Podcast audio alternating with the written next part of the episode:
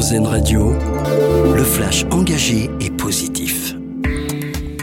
Emmanuel Macron appelle les pays du G7 à mettre fin au charbon avant 2030. Le chef de l'État l'a dit cet après-midi à la tribune de la COP28 à Dubaï. La poursuite des investissements en faveur du charbon est une vraie absurdité selon le président français qui souhaite engager un virage absolu pour en sortir. La journée mondiale de lutte contre le sida, c'est aujourd'hui avec un indicateur satisfaisant selon le bilan annuel de Santé publique France. L'an passé, le nombre de dépistages a dépassé ses niveaux d'avant Covid.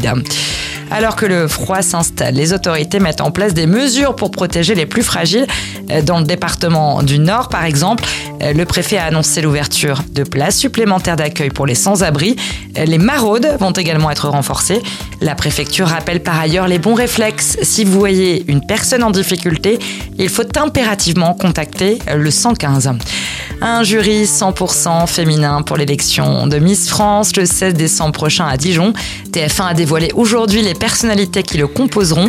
L'ancienne directrice générale de la société Miss France, Sylvie Tellier, présidente du jury, sera notamment épaulée par la mannequin Adriana Carambeu, la chanteuse Nolwenn Leroy ou encore la boxeuse Estelle Mosley. Et puis Raphaël Nadal fait son retour après presque un an d'absence à cause de blessures. Le tennisman espagnol de 37 ans euh, reprendra la compétition en début de saison prochaine à Brisbane, la première semaine de janvier.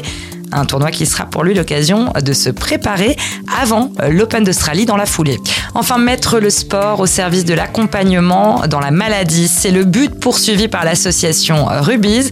C'est notre dossier solution du jour, une association créée par des soignants à Toulouse qui incite ses adhérents, les femmes atteintes d'un cancer du sein, à faire de l'activité physique de façon adaptée à leur traitement. Il existe aujourd'hui une vingtaine d'antennes de cette association dans toute la France. Reportage complet à retrouver sur westfrance.fr. C'était le flash engagé et positif, une exclusivité RZN Radio.